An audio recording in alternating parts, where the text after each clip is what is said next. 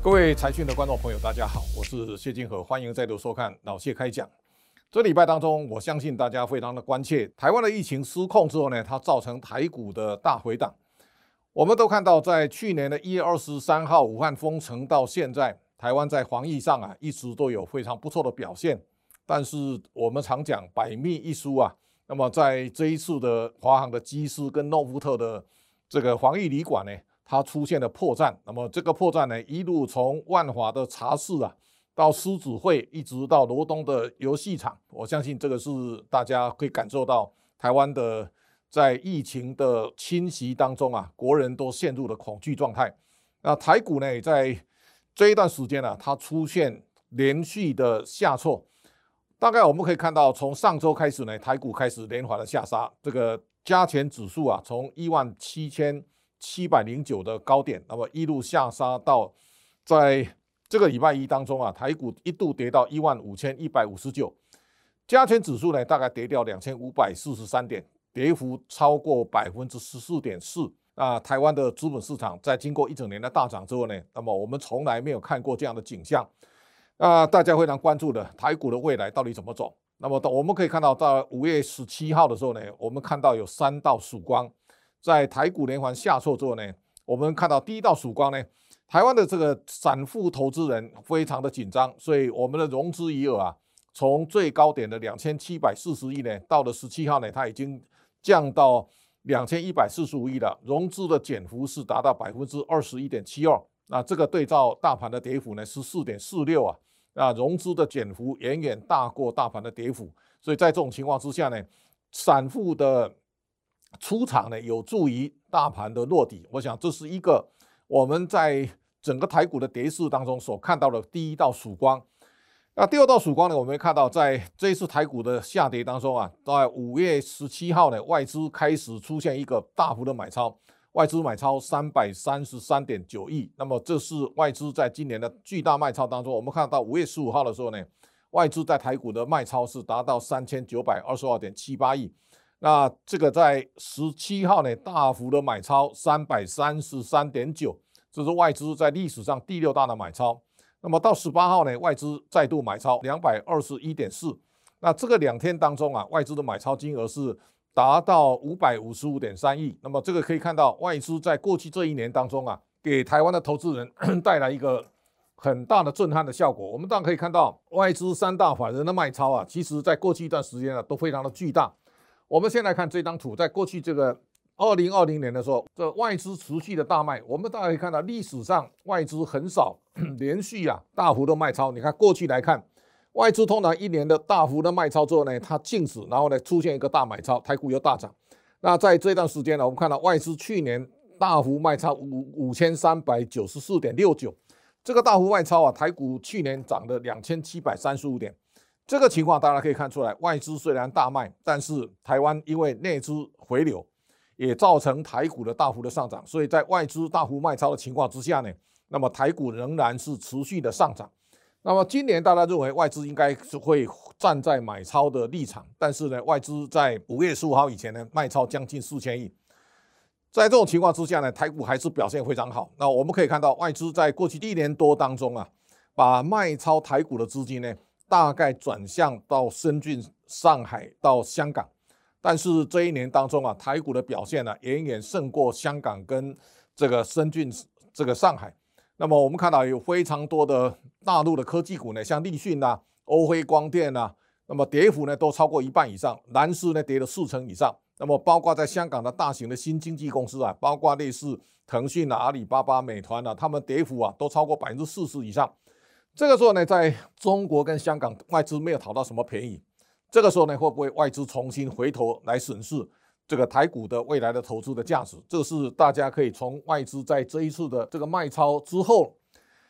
那么在台股寻求一个新的转折点，我想这是非常重要关键的一个转换哈。那我们也看到外资如果开始回到台湾加入买超的行列，那我相信这是一个。未来台股一个比较大的助力，所以台股第三个曙光，其实这是非常大的。上市贵公司啊，在第一季呢，它总共交出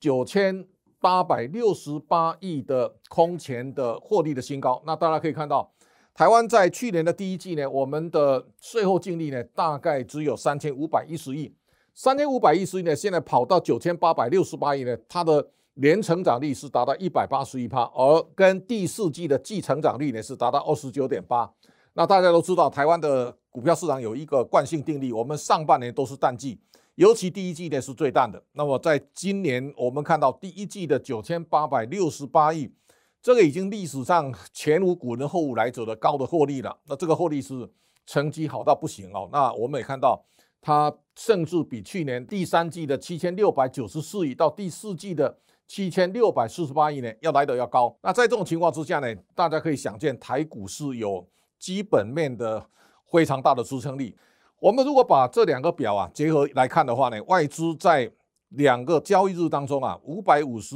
五点三亿的买盘，跟在这一次的季报的效应当中，其实它也是有所连结的。我们可以看到，外资在这一次的买超的个股当中啊，第一个以半导体为主，包括台积电、联发科啦，也包括联电啊、华邦电呢，都是外资买超非常重要的焦点。第二个呢，我们看到外资买超的面板股，群创外资在两个交易日买超超过十二万张，哦，友达也超过十万张以上。那另外，我们看到货柜三雄呢，这个外资都是很密集加码的状态。再到钢铁股呢，中钢跟大成钢也是外资加码的目标。那么再到金控股呢，我们看到富邦金啊，到开发金，到国泰金控，一直到中信金呢，也是外资加码的标的啊。这些标的，如果大家回头再来比对一下，这一些公司都是在今年季报效应当中啊，表现非常突出的个股。大家知道。两家面板公司啊，群创第一季赚一百一十八亿，那么友达你再加群创呢，加起来是两百三十四亿。这个两百三十四亿，如果你再把这个三家货柜航运的公司啊，像长荣海运的第一季赚三百六十点八，那阳明赚了两百四十五点点三哈。另外我们会看到万海赚了一百四十六点九，你把这三家加起来是七百五十二亿，七百五十二加两百三十四是九百八十六亿。所以这个在上周我跟大家提醒，三家货柜航运呢，大概可以赚超过七百五十亿，我的估计大概只差两亿。那如果再把面板的双雄加进去呢，大概就一千亿。它结果最后的数字是九百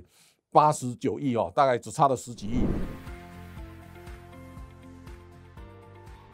那么这个情况来看呢，我们看到在面板股当中，跟货柜航运。这个都是跟世界潮流一起走的。货柜航运在这一次，长荣是从一百块杀到六十三块三，而这个阳明从一百零五点五啊跌到六十六点六，那么他们跌幅都超过三十六趴。但是这段时间大家可以稍微审视一下，台湾在疫情蔓延当中啊，船舶还是在海上跑，它并没有受到台湾疫情的影响。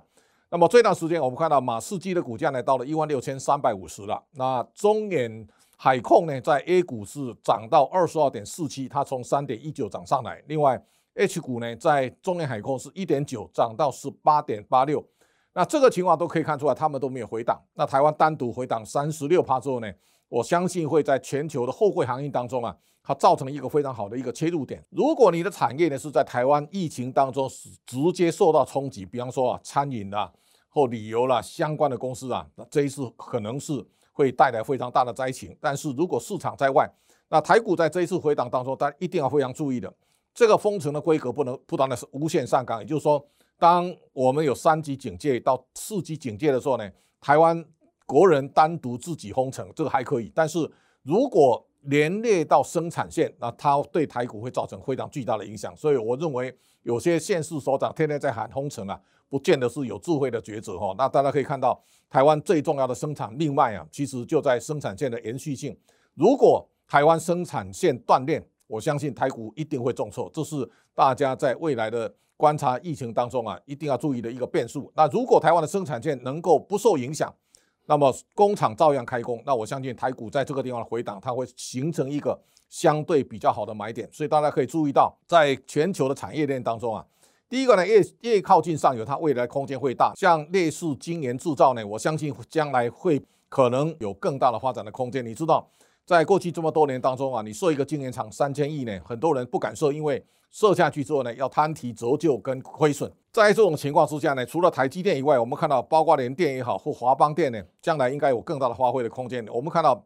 华邦在二零二零年全年 EPS 是三毛，但是到今年第一季呢。它已经赚了四毛以上了，十六点八亿的税后净利，我相信这是比去年全年来的要高。过去表现业绩不佳，而像今年可能会大好的个股，应该是优先选择的标的。大家可以看到，友达、群创涨到三十五块以上的时候呢，它可能会有有一个很大的回档压力，但是在跌到十七八块的时候呢，它同时也会形成一个很好的买点。钢铁类股呢，中钢到四月份它赚了六十一点九亿，我想这是非常好的成绩单。钢价的不断的上涨，我相信把市场建立在美国的大成钢或是大国钢，它会相对有更大的优势。我相信这个是大家可以在这一次回档当中啊，回档可能创造另外一次买进的机会。只要台湾的疫情没有失控，那我相信台股会在一万五千点以上呢。我们有第一季的季报来做相对的抵抗。那么在回档过程当中，大家。